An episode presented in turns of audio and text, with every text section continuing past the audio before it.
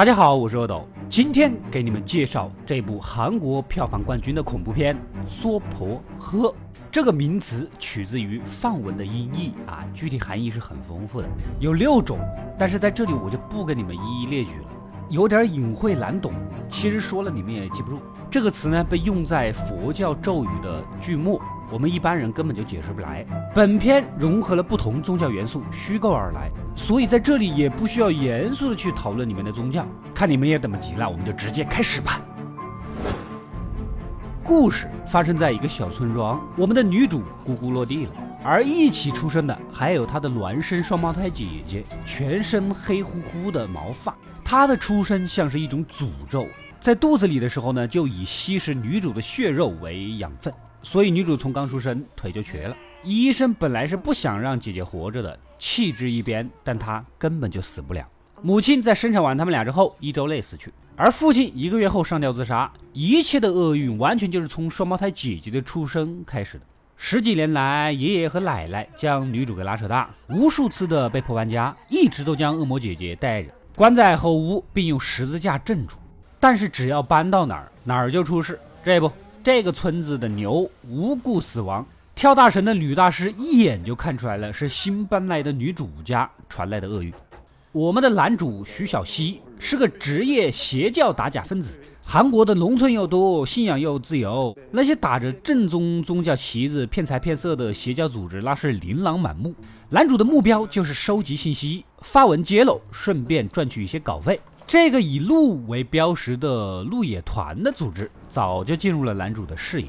一路赶到当地啊，根据卧底小弟的亲身体会，这个邪教拜的是四大天王。哎，不好意思，放错图了。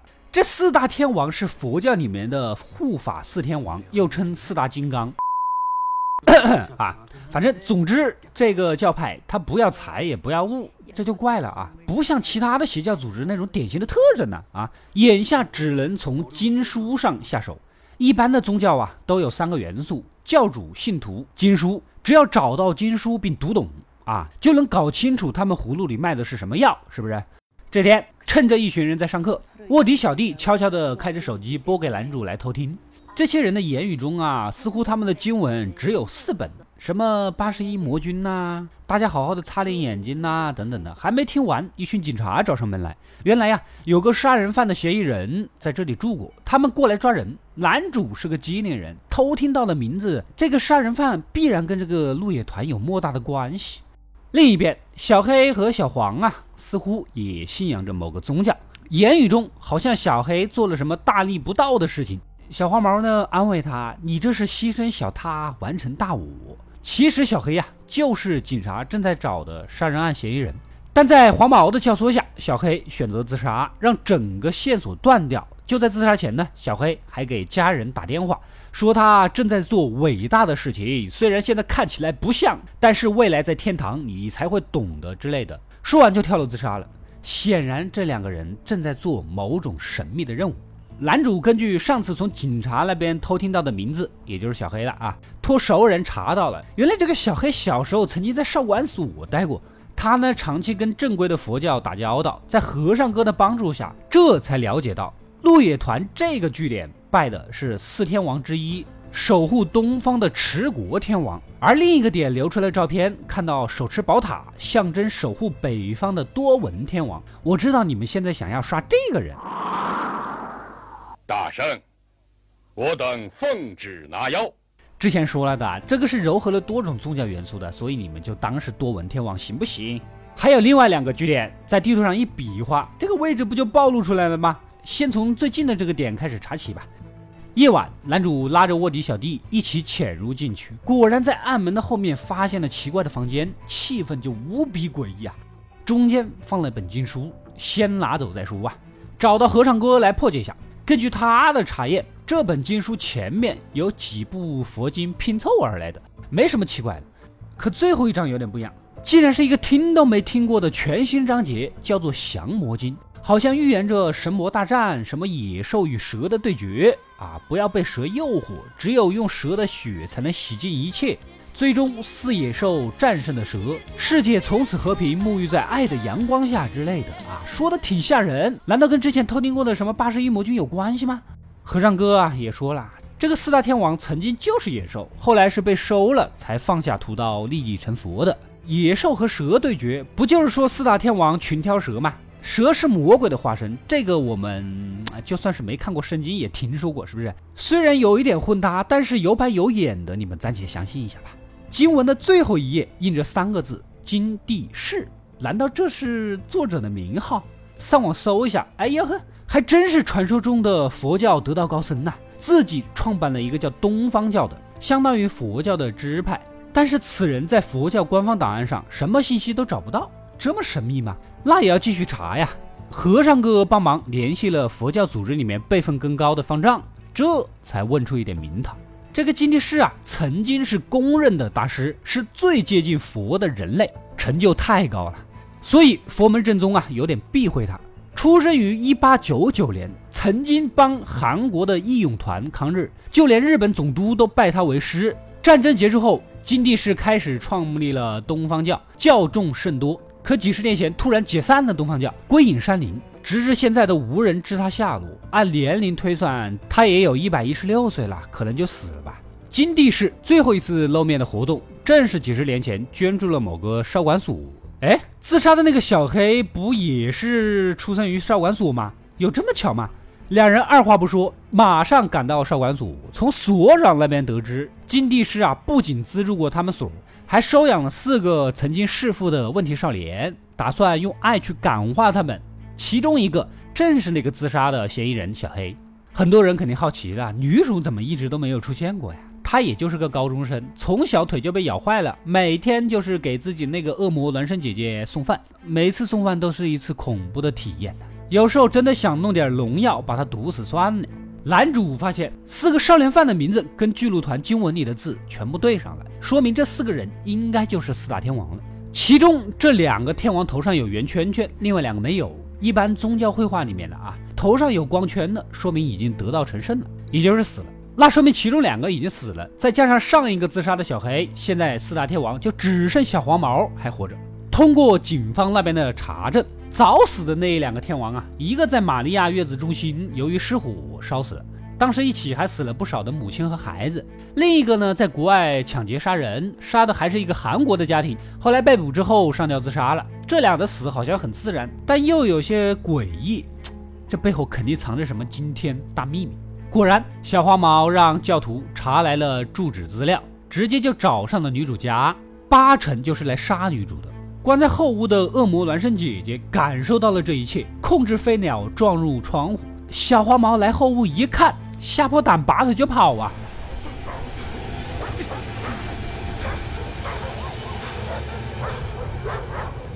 恶魔姐姐的画面实在太恐怖，我就不给你们看了啊。总之就是很吓人就对了。还有，我就说小黄毛啊，你好歹也是四大护法、四大金刚之一啊，你这个跑法，面子上挂得住吗？小黄毛一晚上都没有睡好啊！第二天直奔深山老林，打算给长发哥汇报情况。长发哥是金地士的贴身弟子啊。现在的金地士躺在床上奄奄一息，想一想嘛，一百一十六岁了，所以一切指令都是由长发哥代为传达。黄毛确认那个恶魔姐姐肯定是鬼，我们身为护法，是不是应该去驱魔呀？长发哥劝他：“你的任务是要找蛇，然后杀死蛇，不是驱魔，你你明白？”男主正好从和尚哥那边听到消息，西藏的得道喇嘛啊，世界上最伟大的预言家，正好来这里交流访问。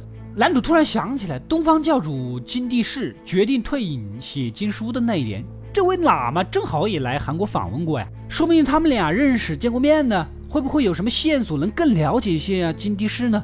果然。喇嘛大师记忆一下就被带回到了几十年前，他确实跟金地士啊见过面，并且他非常肯定金地士就是弥勒在世间的化身。弥勒是释迦摩尼的继任者，地位可想而知。大师甚至记得他那传说中的六指，这代表着他的身份。一个外邦人都这么说了，那金地士恐怕是真的有点本事了。而且金地士至今都没有死。成佛的其中之一就是超越肉体，达到永生。所以说，如果金地士没死，他必然已成佛；如果他死了，就当我刚才什么都没说吧。男主继续追问：“那么蛇是什么意思啊？此时大师啊若有所思，这是他曾经的预言。娑婆世界里是个相生相克的世界，出生一个猛兽就会同时出现一个猎人，出现一只虫就会出现吃虫的老鹰。蛇是金地氏的天敌，他曾预言金地氏的天敌将在他一百岁的时候，同样在他出生的地方诞生。这么说来，整个事件就是金地氏收养了四个少年犯，培养他们成为守护自己的四大天王，其目的就是杀死跟他同一个地方出生的天敌蛇。所以他编写了降魔经，将所谓的预言全部写在了经文上。金帝师啊，你狠得很呐！别人都是老乡见老乡，两眼泪汪汪，你这是直接坑老乡啊！男主掏出地图，四大护法的位置已经确认了，这么工整，那么金帝师肯定就出生在正中间呐。根据年龄来推算，在月子中心被烧死的孩子，果然就是九九年出生的。另一个追到海外也要杀别人家庭的死的那个小孩也是九九年的，女主也是九九年的，果然跟大师说的一模一样。卧底小弟研究了很久经书，这经书里面乱七八糟一堆数字，正好有八十一行，象征着八十一魔君。把数字重新排列一下，这莫不是身份证号码吧？而且里面都有个九十九，就是象征九九年出生的孩子。男主赶紧打电话给警长，这些九九年失踪的婴儿看似都是意外，实际都是谋杀的啊。眼下剩下的唯一一个金刚呢，小黄毛还是把女主给绑了回去。小黄毛在旁边点上香，口中念念有词，正准备杀死他。女主是心如死灰呀，主要是她家里本来就有一个恶魔，还有什么是没见过的？淡定的对小黄毛说了：“你杀我，我没有意见，但你能不能先说一下杀我的理由呢？”小黄毛当然一五一十的告诉他了：“九九年出生在这个村子里的孩子都要死，对不起啊。”女主又说了。那我孪生的姐姐跟我同一天出生，你能不能先去杀了她？小红毛一想也是的，于是乎掉头回女主后屋，打算先杀恶魔姐姐。黄毛啊，你胆子也是大，我劝你先自己冲成 VIP 再去，好吧？一打开门就是一股恶臭，显然多年门都未有打开呀。只见被称作恶魔的孪生姐姐突然做起了龟派气功的手势，姐姐警告黄毛认清真相。接着哼出了黄毛小时候躺在母亲怀里经常听的歌曲。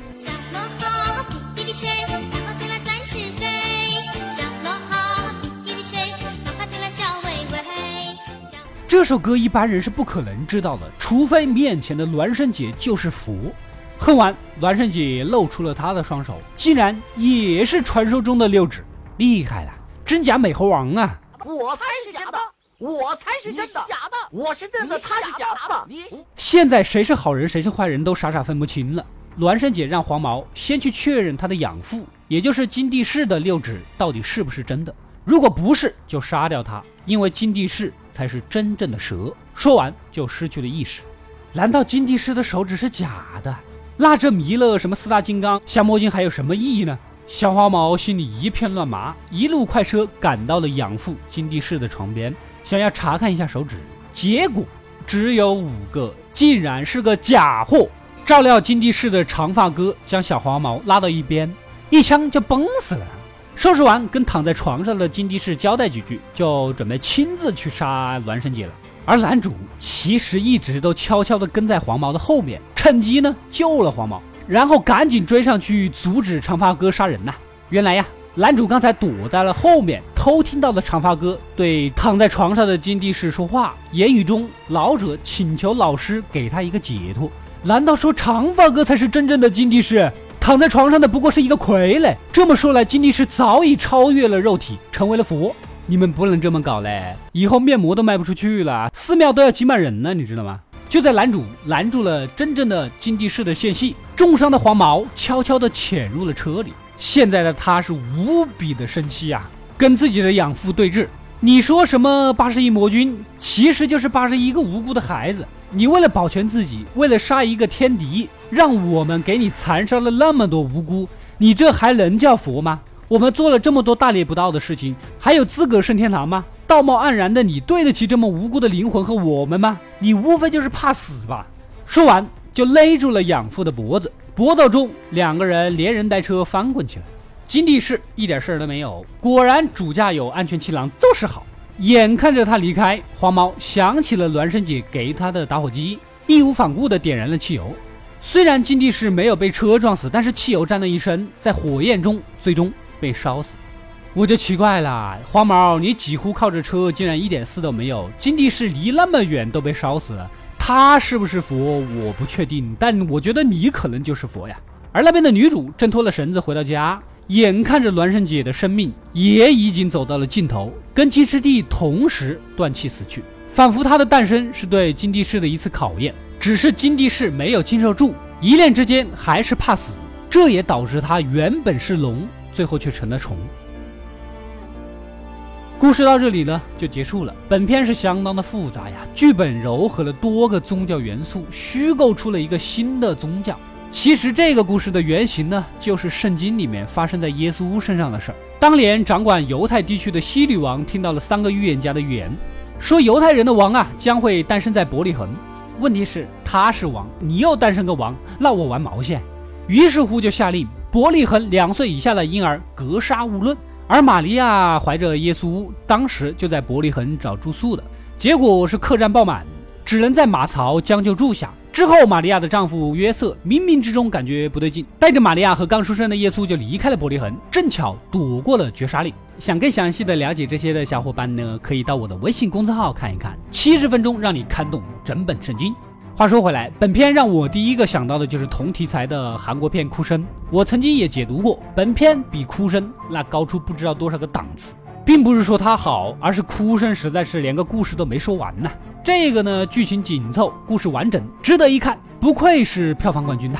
当然呢，也有没有解释到位的地方，毕竟别人是现编的，没有什么内涵，纯商业片，大家就不要过度解读它。